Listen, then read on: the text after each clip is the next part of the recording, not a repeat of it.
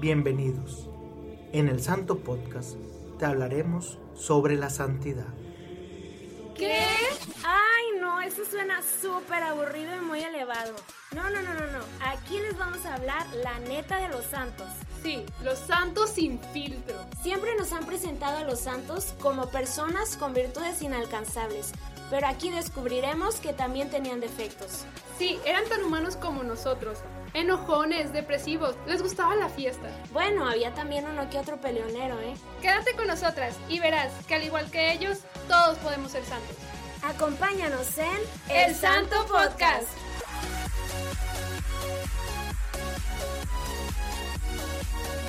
Hola. Hola amiga, ¿cómo estás? Muy bien, amiga. Amiga, yo siempre te pregunto primero cómo estás. Ahora te pregunto.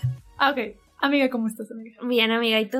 Muy bien, amiga. Oye, con este calor que todavía sigue y, y pues bueno, bendito Dios, ¿no? O sea, eh, el calor también es parte de la limpieza de los virus y Del todo. proceso Espe- de... Esperemos con esto se acabe todo. ¿Cómo se llama el proceso cuando crecen las plantitas? Fotosíntesis. ¿la- por Eh, sí, ¿no? También se ocupa el sol. Ah, Claro. Eh, bueno, para todo. Yo creo que el sol es vida, ¿no? Al final de cuentas. Bueno, porque estamos hablando de... Pues también es parte de... es parte de nuestra vida. La verdad, les confesamos que, que siempre que nos vemos platicamos de muchos temas y estamos con un tema y luego cambiamos un tema y otro y otro y otro y otro y ya va y se pierde cada uno de los temas. Nos podemos tardar mm, tres días grabando un capítulo, amigos. Exacto. Y pues el día de hoy traemos otro episodio corto, creo que ya se dieron cuenta en el título, entonces Eh, otro episodio especial. Y pues en el episodio anterior corto habíamos hablado de uno de los procesos para llegar a la canonización de un santo, ¿no? O bueno, a la santificación. Y pues fue siervo de Dios. Apenas eh. iba a decir, ¿sabes qué? La arruiné, la arruiné, amiga. Iba a decir de que anótenos en, en Instagram cuál fue el primer proceso, pero bueno, ya la arruiné. Ya lo dijiste. Lo dije, amiga. cuac, cuac, Lo pensé, lo dije. Maldita lengua. Ah, pero ya después les hacemos un quiz más completo, Bueno, ¿verdad? tienes Un examen Un más examen. difícil. Y el que lo pase, un premio. El primero que lo pase. Sí, ok. Le mandamos ahí un premiocito. Adri es virtual, virtual. muy Adri es muy talentosa. Adri hace imágenes de unos santos ahí para que la sigan en Instagram. Este, luego les subo cuál es el Instagram por el Santo Podcast, pero en verdad es muy talentosa. Eh, estoy aprendiendo, amigos. Es que en esta cuarentena hay que buscar Buscar lo que sea. hacer. Ajá. Exacto. Y bueno, el día de hoy traemos el segundo o la segunda etapa de este proceso de canonización.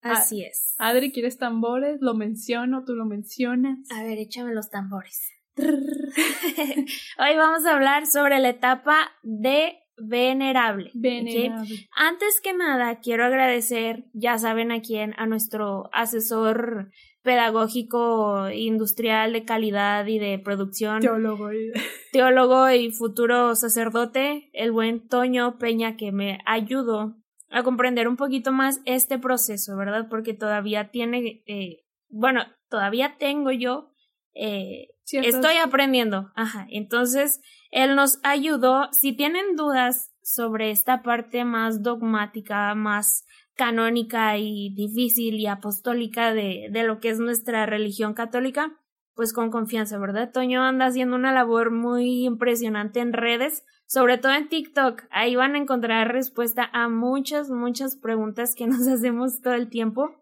Y como buenos fieles, al final de cuentas también tenemos que llegar a conocer esto, ¿no? Claro. Y la verdad es que muchas veces no nos queremos meter, queremos estar como en, la, en los perímetros del- de, la, de la iglesia, ¿no? Y la verdad, no, o sea, al final de cuentas, la iglesia es tradición, magisterio y pues al final eh, la Biblia, ¿no? Perdón, al- importante la Biblia, ¿no? Entonces, pues bueno, es- es, parte de poder conocer esto. De hecho, hace, pues ya hace tiempo tomé un curso muy, muy pequeño, fueron como dos o tres semanas, este, de teología.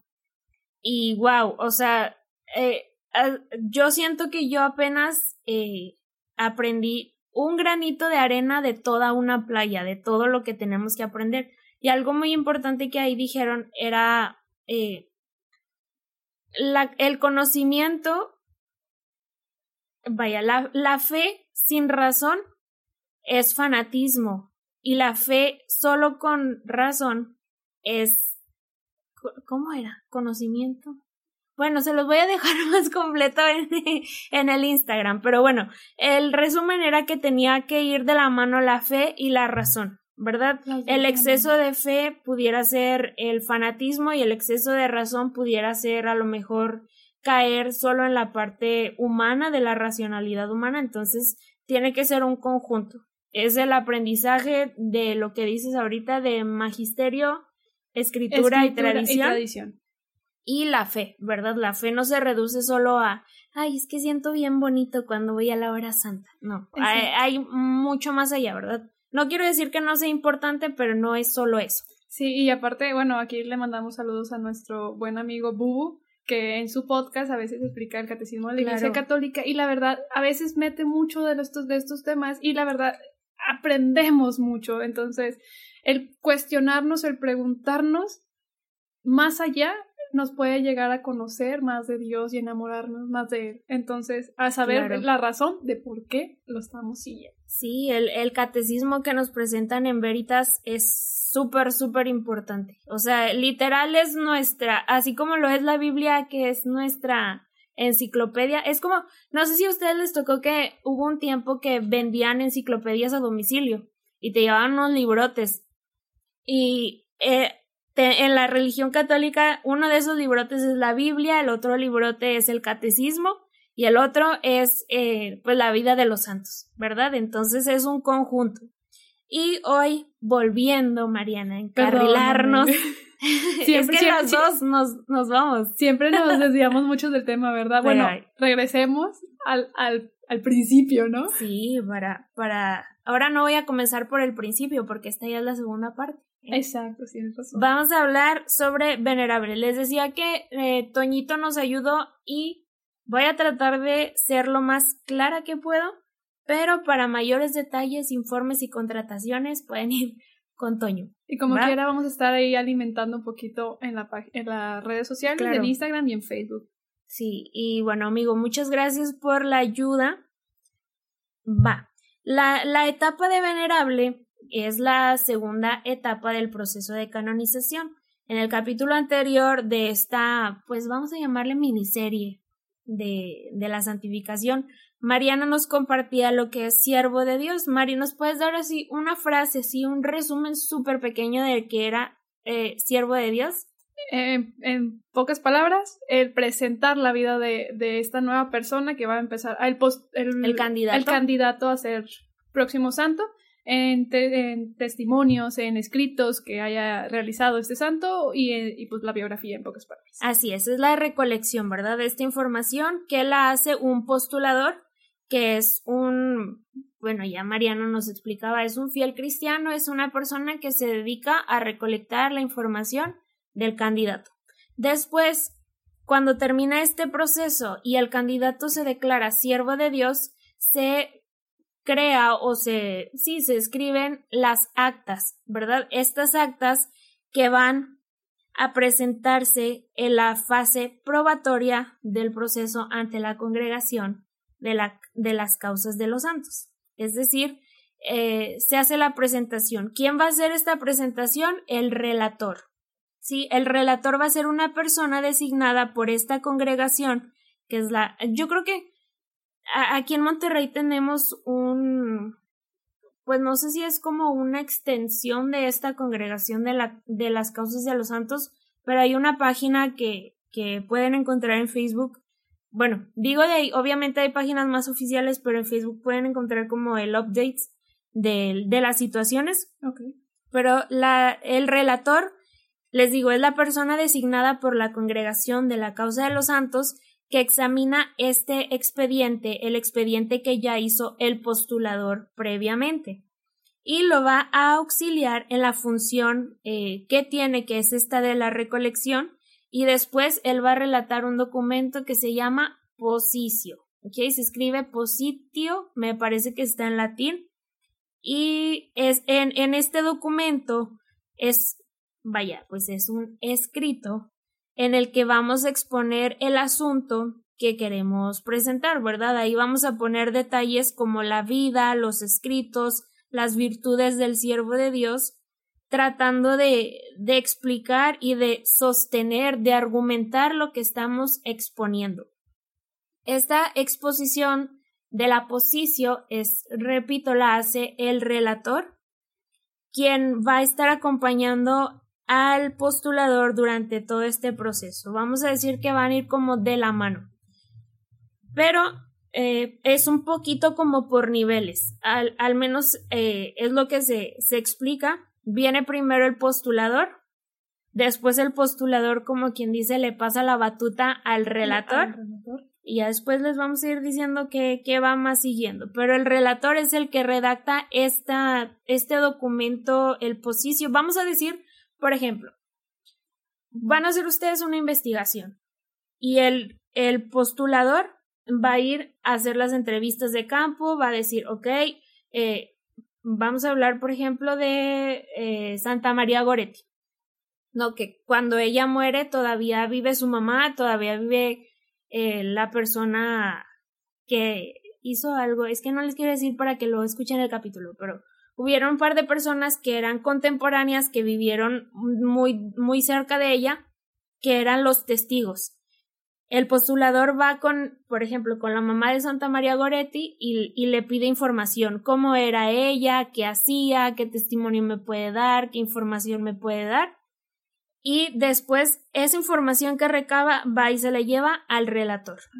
El relator va a hacer un documento como más oficial, más formal, más estructurado y este relator lo va a llevar a la congregación de las causas de los santos y lo va a presentar ahí.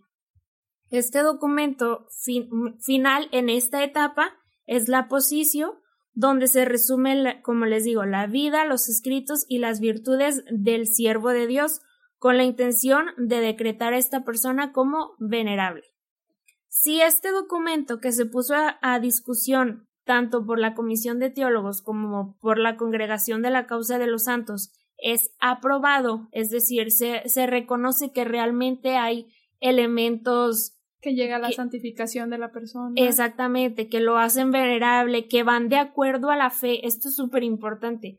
No porque una persona, eh, en, estos casos, no sé, eh, durante toda su vida fue un excelente estudiante, eh, porque sus notas dicen que siempre sacó 100, pero luego descubren que en realidad sacó 100 porque se hacía copiaba, trampa, porque hacía trampa, exactamente. Eso no va de la mano con la fe y con la enseñanza de la iglesia, entonces se puede echar para atrás el proyecto.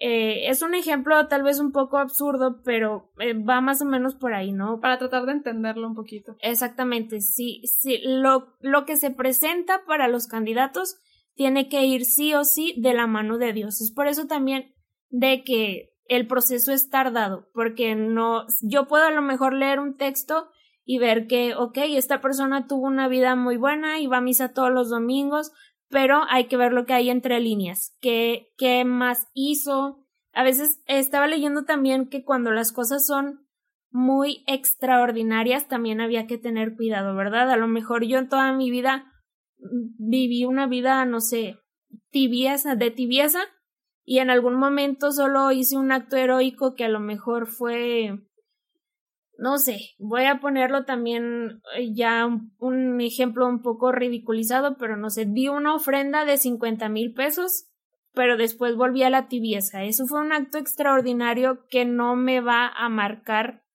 eh, realmente todo, todo el proceso, ¿no? El proceso del candidato. Entonces, bueno, les digo, este, esta posición que presenta el relator ante la, ante la congregación y la comisión de teólogos debe ser aprobada en una sesión solemne por cardenales y obispos. Es decir, les digo, va todo a niveles. El postulador, después el relator, que presenta a la congregación de la causa de los santos y al, al, la comisión de teólogos, quienes a su vez lo presentan hacia los cardenales y los obispos, y quién es el que sigue a Mari, pues el Santo padre. El Papa. El Papa. Ajá, entonces ya si el Papa aprueba, bueno, si, si en todas estas etapas se va aprobando la candidatura, se hace una, pues una, ¿cómo se dice? una ceremonia, perdón, una ceremonia solemne en la que el Papa dicta el decreto de heroicidad de las virtudes del candidato y el siervo de Dios pasa a ser considerado venerable.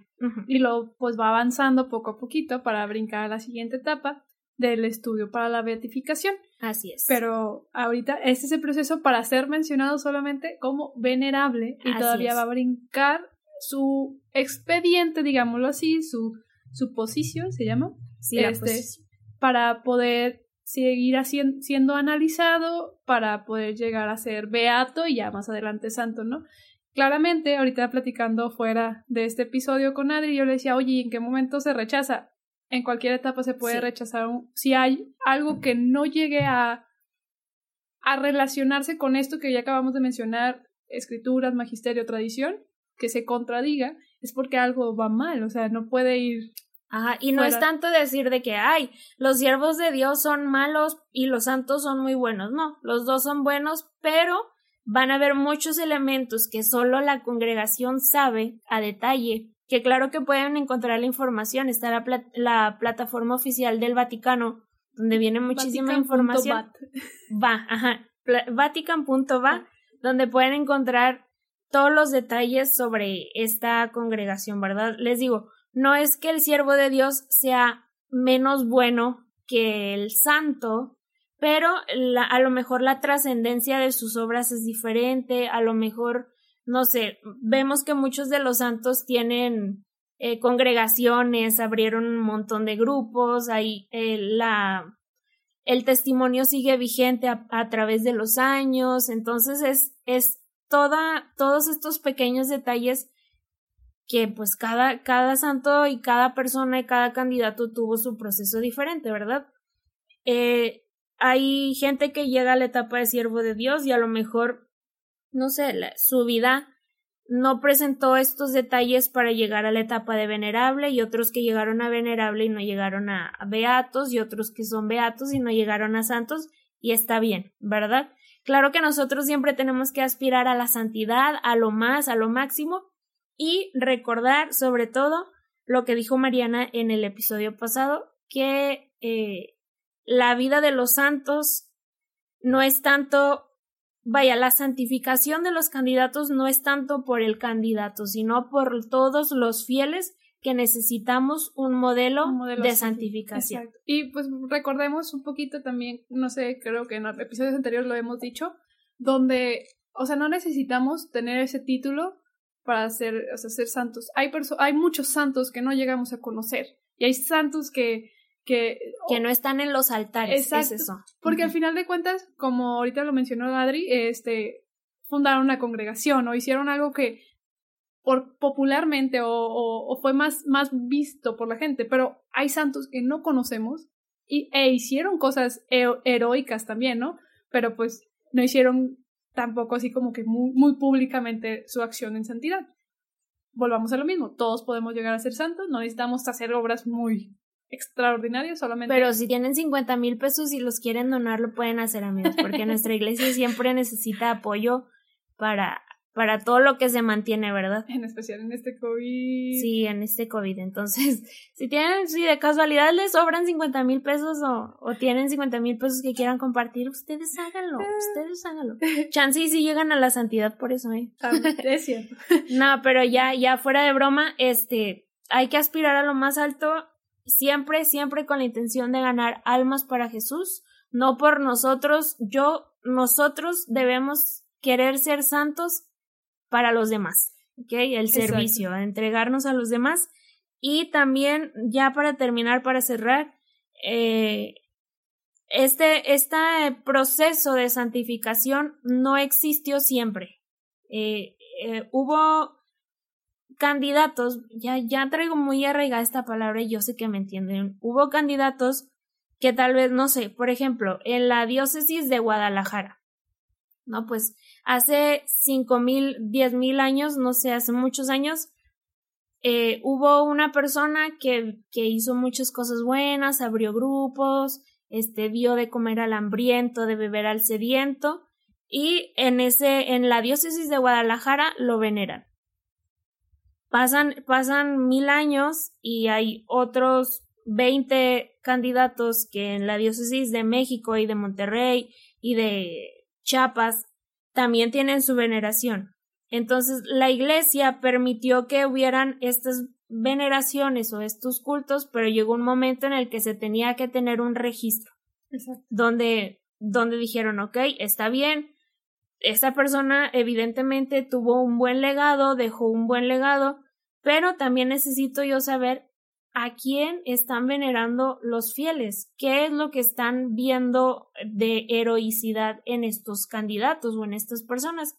Y entonces se comienza a recolectar toda la información, a darle como, como más orden a, pues a este proceso y entonces comienza la, ya el proceso formal y oficial de la canonización, ¿verdad? Es nada más para, para aclarar que no ha existido el proceso, le, bueno, no legal, no sé si llamarlo pues, legal, pues, formal, canónico. canónico, exacto, desde siempre, sino que como toda la historia ha ido agarrado en forma, agarrando forma y hoy ya tenemos algo bastante establecido que es pues este proceso, ¿verdad? Exacto.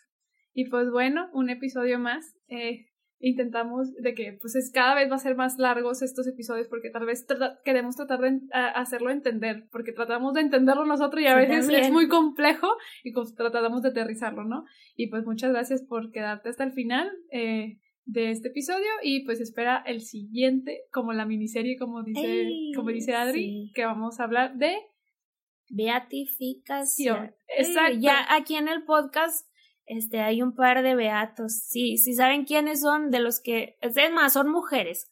Ahí les voy a dar la clave. Son dos beatas para que nos manden un mensajito para que nos digan de quién hemos hablado. Exacto. Y pues bueno, ¿cuento yo, Adri? Sí, amiga, Me tú parece Una, dos, tres. Santos y santos de Dios, rueguen por nosotros. Adiós. Chao. Adiósito.